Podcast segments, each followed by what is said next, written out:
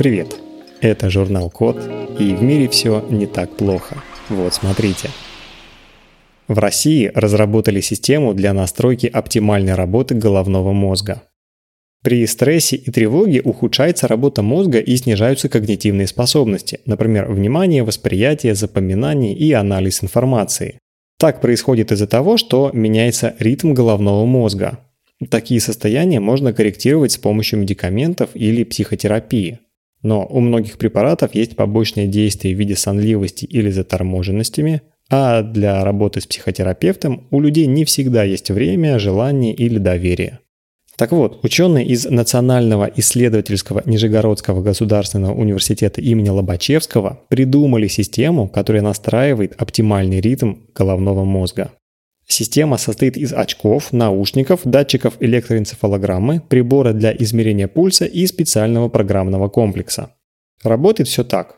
Пациент надевает очки и наушники, затем к нему крепят ЭЭГ-датчики и пульсоксиметр. Система анализирует амплитуду ритмов мозговой активности и генерирует подходящие тональные звуки и свет заданной частоты. Эти эффекты подстраиваются под ритм сердца, который считывается пульсоксиметром. Во время сеанса звуковые частоты снижаются от высоких к низким. Мозг воспринимает свет в виде цветовых пятен, от красных в начале до более холодных оттенков в конце. К моменту, когда пациент слышит звук наподобие флейты и видит серебристо-голубое сияние, клетки мозга уже работают в оптимальном режиме. Для тестирования системы привлекли 36 студентов, которые находились в состоянии стресса перед экзаменами, не принимали лекарства для нервной системы и не имели неврологических или психических заболеваний. После эксперимента все испытуемые сообщили о снижении уровня стресса и об улучшении эмоционального состояния. Большинство добровольцев оценили проведенные сеансы как приятные и успокаивающие. С помощью такой системы можно будет бороться со стрессом и тревогой, а также проводить реабилитацию людей после инсульта и корректировать работу мозга у детей с СДВГ. Систему уже используют в федеральных клиниках Нижегородской области. Создали модель, которая генерирует сложные рецепты по изображениям доступных продуктов. Думаем, что каждый хотя бы раз сталкивался с вопросом, что приготовить из того, что есть в холодильнике. Решить эту задачу можно по-разному, в том числе введя название продуктов в строку поиска. Но это требует дополнительных усилий, например, перехода по ссылкам из результатов и отсеивания рецептов, для которых нужны дополнительные продукты. Где все те умные технологии, когда они так нужны для простого применения в быту?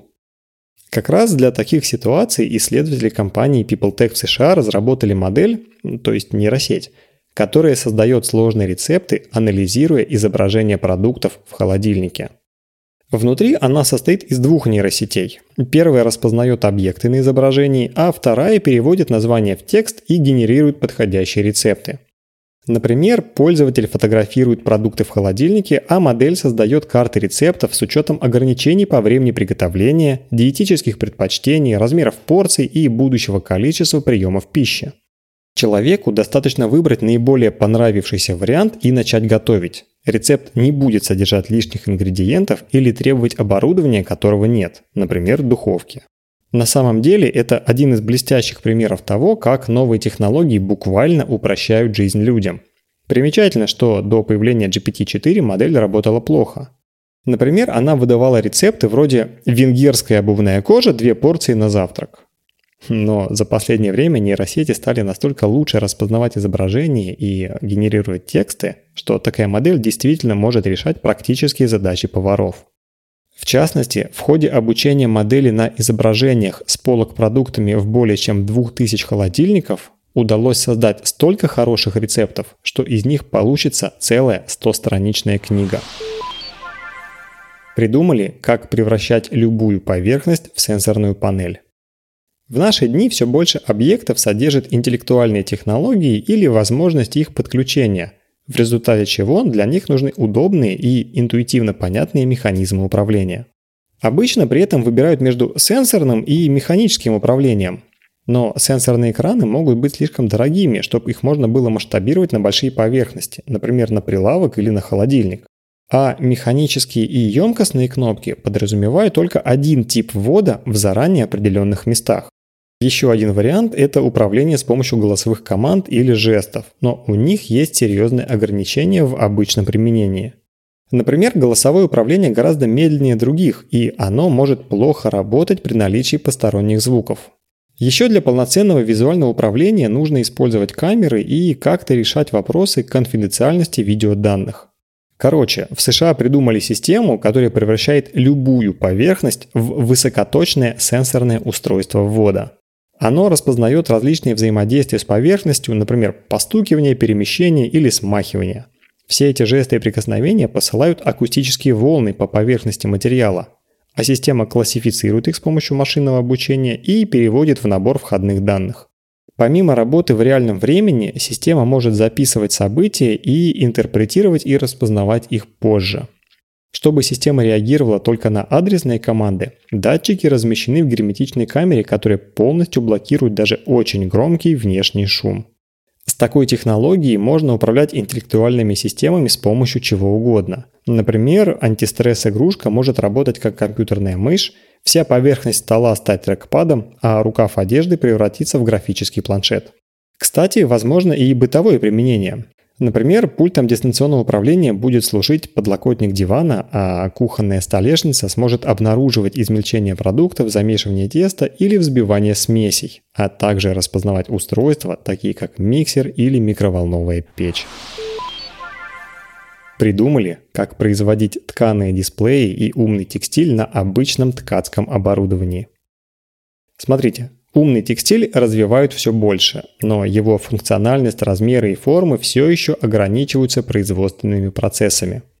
Какие-то образцы при этом создают вручную при помощи специального лабораторного оборудования. Другие умные материалы можно производить на предприятиях по производству электроники, но это очень дорого и образует много отходов. К тому же так не создать большое полотно. Все делается на тех же жестких пластинах, которые используются для изготовления интегральных схем. Так что максимальный размер умного текстиля получается около 30 см в диаметре. Коллеги-ученые из Великобритании, Испании, Германии, Италии, Южной Кореи, Нидерландов и Португалии придумали такое. Ткать электронные, оптоэлектронные, сенсорные и энергетические компоненты на тех же промышленных ткацких станках, которые используются для изготовления обычного текстиля.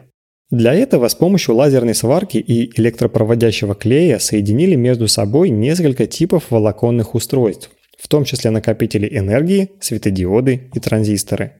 Затем эти волоконные устройства смешали с обычными синтетическими или натуральными волокнами. Все ткацкие процессы оптимизировали так, чтобы электронные компоненты не повреждались. В результате получилось сделать умный текстиль достаточно прочным, чтобы выдерживать растяжение промышленного ткацкого станка.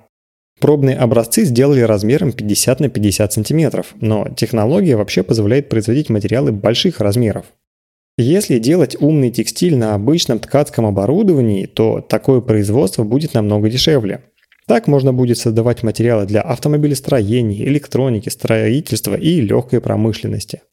А за счет традиционного процесса получится сократить количество отходов и выбросов углерода, которые обычно сопровождают производство электроники. Разработали электронную татуировку для измерения сердечной деятельности. К сожалению, основная причина смерти в развитых странах – это сердечно-сосудистые заболевания, но большинство из них часто не очевидны. Разового осмотра у врача не всегда бывает достаточно, если в этот момент нет признаков болезни – для длительного мониторинга сердечной деятельности используют носимые устройства. При этом такое исследование не назначают без подозрения на проблемы с сердечно-сосудистой системой у пациента. Теперь исследователи из США придумали такое решение. Они сделали легкую электронную татуировку, которая сама измеряет сердечную деятельность. В частности, устройство записывает электрокардиограмму и сейсмокардиограмму, ЭКГ отображает электрические сигналы от сердца, а СКГ – акустические от сердечных клапанов. Их синхронные замеры как раз дают общую картину того, что происходит с сердцем в принципе. Татуировка при этом, как ни странно, имеет вес, и весит она всего 2,5 грамма. При этом работает она от аккумулятора размером с монетку, который может работать более 40 часов и при этом легко меняется. Изобретатели говорят, что если бы можно было проводить раннюю диагностику и вовремя начинать лечение, удалось бы предотвратить до 80% сердечно-сосудистых заболеваний. С электронной татуировкой будет проще отслеживать сердечную деятельность, особенно если нет предписаний для специального исследования с носимым кардиомонитором. Конечно, новое устройство не предполагает никакой революционной диагностики. Ну, то есть ЭКГ можно делать с помощью других приборов, например, тех же самых Apple Watch с поддержкой такой функции, а СКГ с помощью стетоскопа.